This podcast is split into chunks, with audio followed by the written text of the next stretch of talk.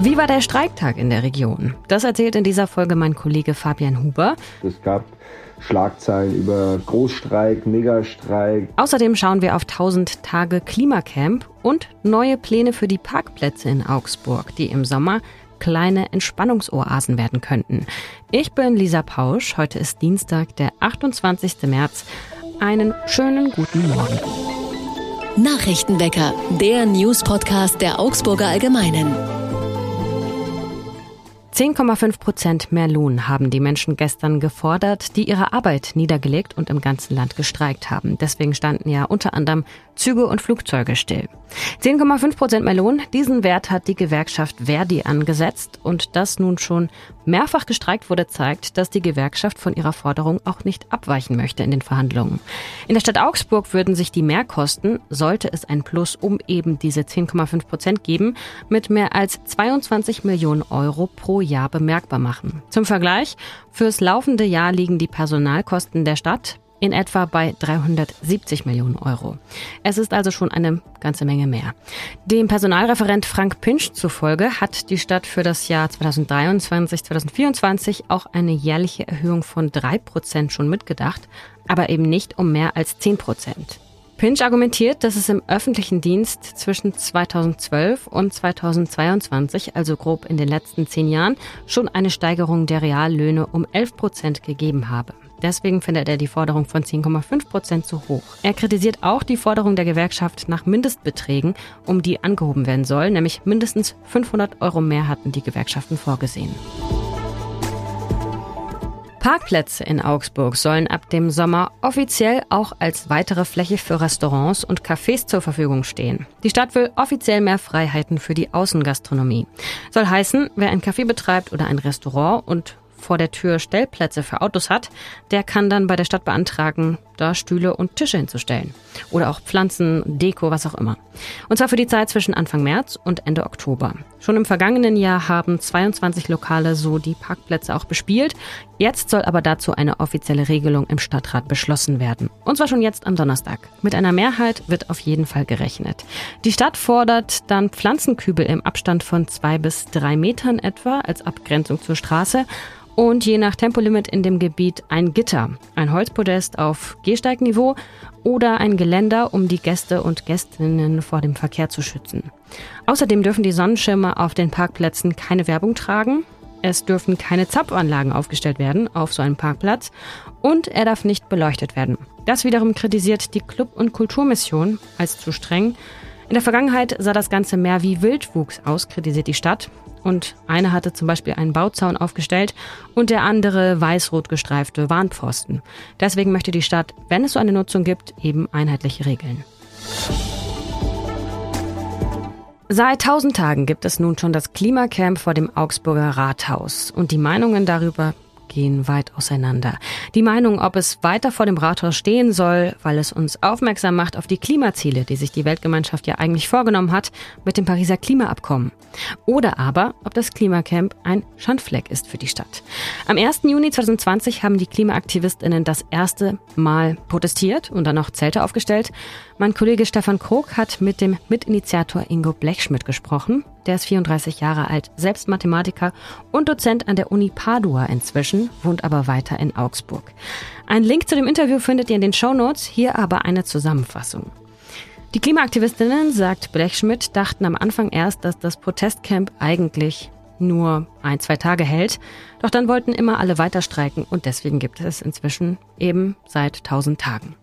Derzeit gibt es laut Blechschmidt 30 Personen, die in Schichten immer wieder auf dem Camp sind. Es müssen ja immer mindestens zwei Personen anwesend sein. Zufrieden zeigt sich Blechschmidt damit, dass die Stadt beim CO2-Restbudget, das sie sich selbst gesetzt hat, der Rechnung der Klimaaktivistinnen auch gefolgt ist. Und er ist zufrieden über den Fahrradvertrag mit der Stadt, mit dem Allgemeinen Deutschen Fahrradclub und dem Forum Augsburg. Gleichzeitig kritisiert Blechschmidt die Stadt dafür, dass sie schon 2012 beschlossen hat, Fahrradstadt zu werden, aber bisher, sagt er, ihre Ziele nicht erfüllt hat. Die Zahl der zugelassenen Autos etwa sei weiter gestiegen und Bus und Tram würden teurer und fahren nun infolge des Personalmangels auch seltener.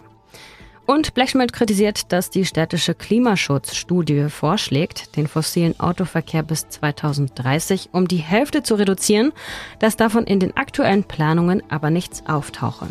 Das Klimacamp muss wahrscheinlich schon bald umziehen, denn ab Herbst soll ja der Perlachturm saniert werden. Wenn es nach Ingo Blechschmidt geht, würde das Klimacamp an die Karlstraße ziehen und dann als Symbol für die Verkehrswende begrünt werden. Aber bisher steht da noch nichts fest, sowohl von Seiten des Klimacamps als auch von der Stadt. Wir schauen auf das Wetter in Augsburg. Heute gibt es einen Mix aus Sonne und Wolken. Es bleibt aber trocken und das Ganze bei Werten zwischen minus einem und plus sieben Grad. Der Streik hat gestern den Fernverkehr lahmgelegt, die Flughäfen und überall kam es zu Staus. Mein Kollege Fabian Huber war unterwegs und zwar in Ingolstadt und kann uns mehr erzählen. Hi Fabian. Hi Lisa. Was war denn jetzt erstmal dein genereller Eindruck bei diesem Streik, der ja Ausmaße hat, die wir nicht so oft haben? Ja, du sprichst schon an, die Ausmaße ähm, wurden ja im Vorfeld schon groß diskutiert. Es gab Schlagzeilen über Großstreik, Megastreik äh, und so weiter.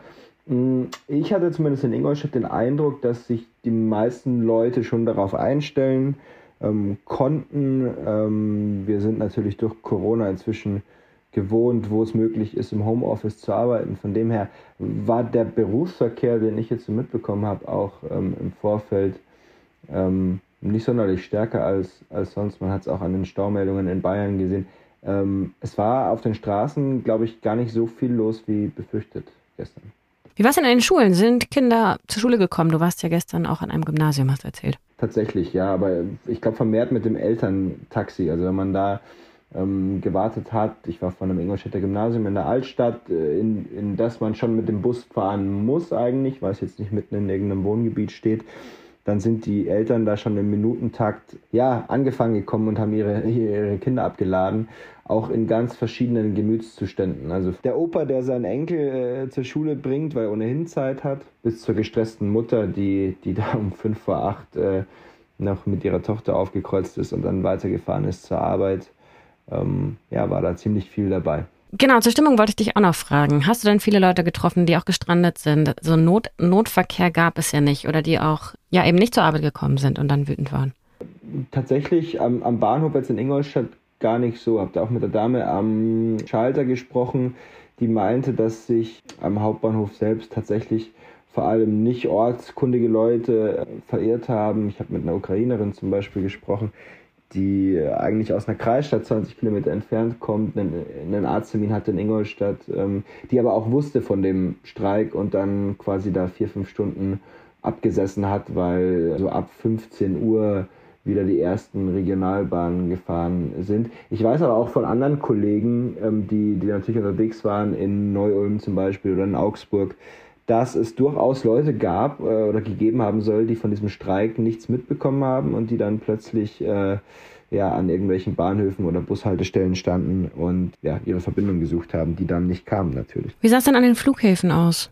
Also an den Flughäfen in München und Nürnberg ähm, war komplett tote Hose. Es flog kein, kein einziger ähm, Flieger gestern. Ähm, der einzige Flughafen, der tatsächlich lief, war der in Memmingen. Wie sieht es denn zum Beispiel in der Produktion aus? Du bist ja auch beim Audi-Werk vorbeigelaufen. Ja, ich bin tatsächlich um halb sechs vor, vor einem der Werkstore gestanden und äh, dachte, dass ich da jetzt großes Chaos erlebe, aber tatsächlich, ich meine, Audi hat inzwischen einen eigenen Bahnhalt, der war natürlich dicht, der ist aber sonst auch nicht sonderlich gut frequentiert, was man so hört. Ähm, dann gab es einzelne Werkshuttles, Werkbusse, also es ist so, dass quasi private Busunternehmen durchaus noch gefahren sind und die betreiben eben solche Werkshuttle. Ähm, die waren auch nicht ganz voll und dann habe ich so eine kleine Straßenumfrage gestartet vor dem Werk und die meisten meinten tatsächlich zu mir, für uns hat sich eigentlich überhaupt nichts geändert. Ich komme eh jeden Tag mit dem Auto, mit dem Roller, mit dem Rad.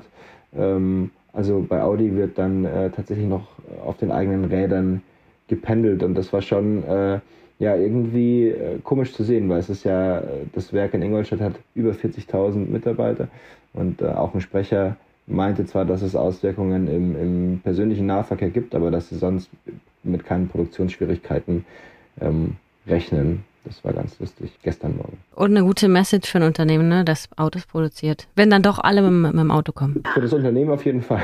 für die Zukunft ja. der Mobilität. Weiß für Klima nicht. und so. Naja, äh, danke Fabian. Danke. Was sonst noch wichtig wird, Wochenlang hatte Deutschland auf EU-Ebene ein Gesetzesvorhaben zur Zukunft von Autos mit Verbrennungsmotoren blockiert. Dann hatte sich die Bundesregierung mit der EU-Kommission doch auf einen Kompromiss geeinigt, der vorsieht, dass auch nach 2035 Autos mit Verbrennungsmotor weiter zugelassen werden dürfen, wenn sie denn ausschließlich mit künstlichen klimaneutralen Kraftstoffen betrieben werden. Eigentlich war ja ein komplettes Verbot für Verbrennungsmotoren vorgesehen. Und heute stimmen die EU-Staaten über die Einigung, also über dieses Gesetzesvorhaben, ab. Das Internationale Olympische Komitee berät heute darüber, ob sie russische und belarussische Sportlerinnen für die Sommerspiele 2024 wieder zulassen. Im Rahmen dieser Beratung sollen auch schon konkrete Eckpunkte festgelegt werden. Der Olympische Dachverband ist für eine Rückkehr, weil die Sportlerinnen sonst dauerhaft diskriminiert würden. Er befürchtet etwa einen drohenden Verfall des internationalen Sportsystems. Es gibt aber auch reichlich Kritik an dem Vorhaben, auch zum Beispiel von der Interessenvertretung Athleten Deutschland. Und zum Abschluss ein Hinweis auf eine aktuelle Ausstellung, die sich mit Coolness und der Frage auseinandersetzt, was eigentlich cool ist, zum Beispiel in der Mode. Wie kommt es, dass es mal als cool galt, einen schwarzen Anzug zu tragen mit einem Zylinder, so wie ihn zum Beispiel Marlene Dietrich, der Filmstar, trug, oder aber die Jeans mit T-Shirt und Lederjacke, so wie James Dean? Oder auch der Augsburger Schriftsteller Bertolt Brecht, der war das hippe Kid mit seinem schweren Ledermantel, der wilde junge Schriftsteller. Und wusstet ihr eigentlich, dass die Jeans erst mit den US-amerikanischen Soldaten in den 1950er Jahren nach Deutschland gekommen ist? All das und noch viel mehr erfahrt ihr in der Ausstellung. Die läuft noch bis Mitte, Ende Oktober im Textil- und Industriemuseum in Augsburg und zwar Dienstag bis Sonntag zwischen 9 und 18 Uhr. Der Eintritt kostet regulär 5 Euro, ermäßigt 4 Euro und am Sonntag nur 1 Euro. Das war's von mir. Ich bin Lisa Pausch. Danke euch fürs Zuhören. Ich freue mich, wenn ihr auch morgen wieder mal auf Play drückt beim Nachrichtenwecker. Da bin ich auch wieder vor dem Mikro. Bis dahin, ganz herzliche Grüße, Baba, Tschüss und Ahoi. Nachrichtenwecker ist ein Podcast der Augsburger Allgemeinen. Alles, was in Augsburg wichtig ist, findet ihr auch in den Show Notes und auf augsburger-allgemeine.de.